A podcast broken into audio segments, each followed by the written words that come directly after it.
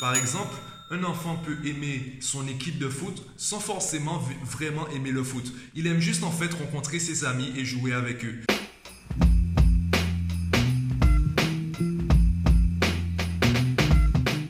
Yo, bienvenue dans ce nouvel épisode de l'émission Mathmaniac. Aujourd'hui, je vais répondre à une question d'un parent, une question qui est assez difficile, que beaucoup de parents se posent sans forcément trouver de réponse. La situation que m'a présentée ce parent, c'est la suivante. Euh, son enfant déteste l'école, son enfant déteste travailler.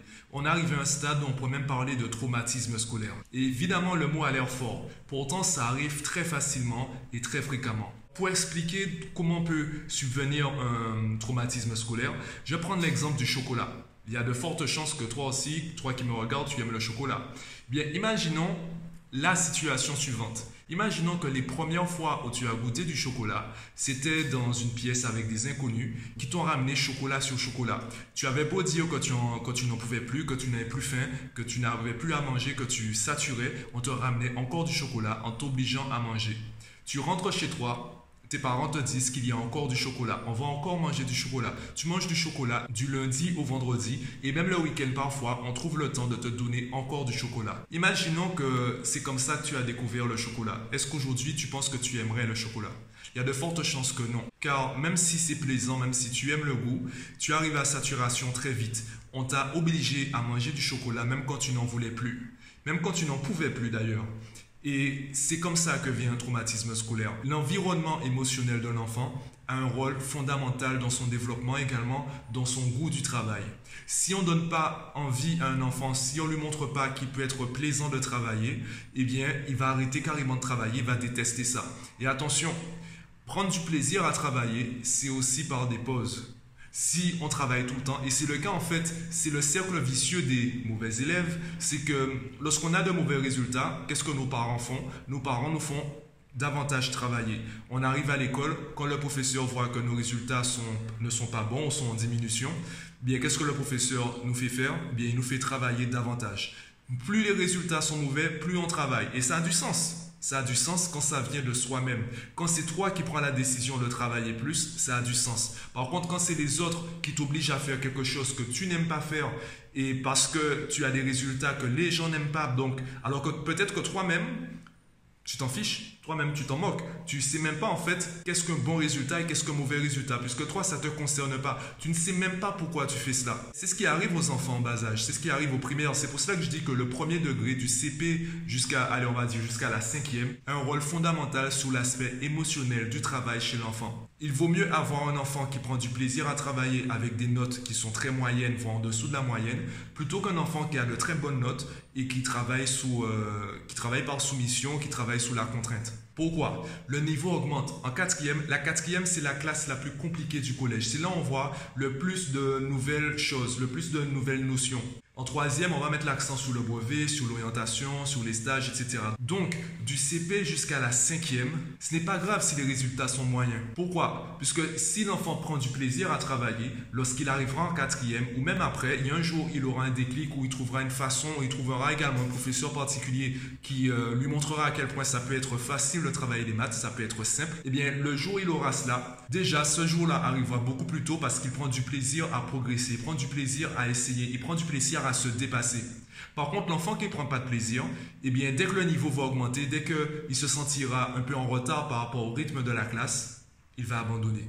Il va abandonner puisque à la base, il prenait pas de plaisir à le faire et du jour au lendemain, il se rend compte qu'il n'est pas si fort que ça. Il se rend compte que ses résultats montrent qu'il n'est pas aussi fort qu'il le pensait.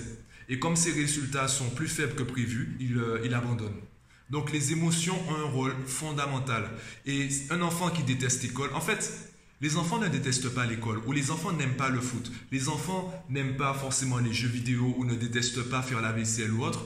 Ce qu'ils aiment ou n'aiment pas, c'est l'émotion que l'activité va créer en eux. Par exemple, un enfant peut aimer son équipe de foot sans forcément vraiment aimer le foot. Il aime juste en fait rencontrer ses amis et jouer avec eux. Soit peut être du basket, soit peut être du ping-pong, soit peut être également des jeux vidéo. Et même l'exemple des jeux vidéo, c'est pas vraiment les jeux vidéo que les enfants aiment. Ce que les enfants aiment, c'est appartenir au groupe des enfants qui aiment les jeux vidéo.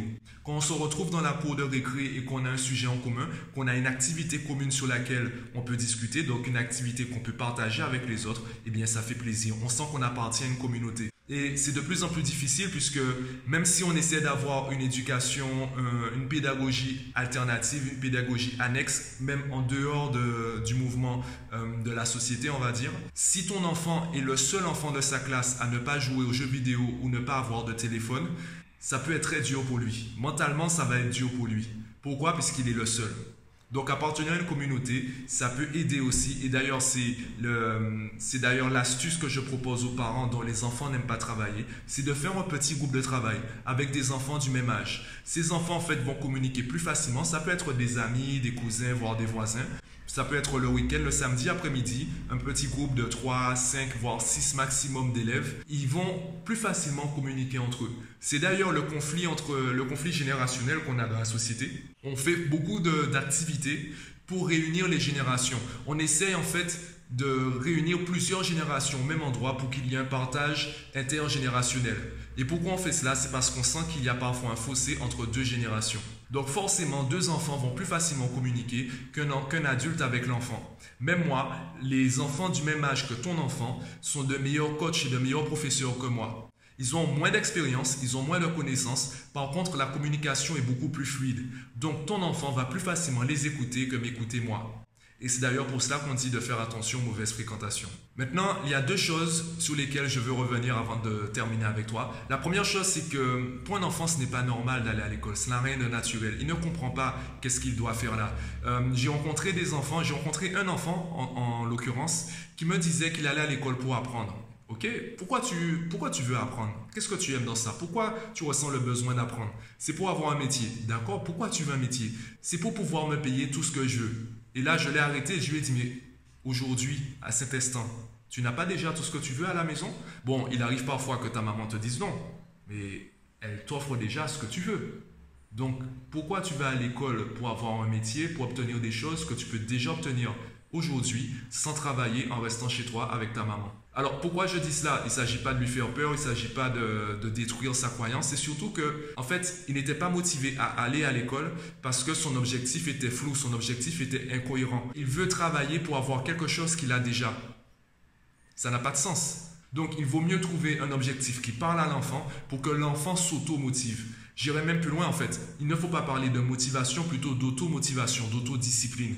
Il faut que l'enfant prenne part dans son éducation, dans son apprentissage. Et c'est pour cela que je mets en avant le travail à la maison et que je propose souvent des activités de groupe ou même des activités familiales.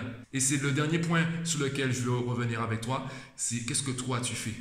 C'est facile de dire à un enfant de travailler. Est-ce que toi tu travailles? Quand je parle d'activité familiale, l'objectif, c'est pas simplement d'être ensemble. L'objectif, c'est de montrer à l'enfant comment nous, on travaille. Et déjà qu'on travaille. Lorsque tu quittes ton boulot, tu quittes ton boulot. Lorsque ton enfant quitte l'école, l'école l'attend encore à la maison. Quand tu quittes ton boulot, effectivement, tu commences un autre boulot. Il faut s'occuper du foyer, il faut faire le repas, il faut faire la vaisselle, il faut faire le ménage, etc. C'est différent du boulot que tu as dans la journée.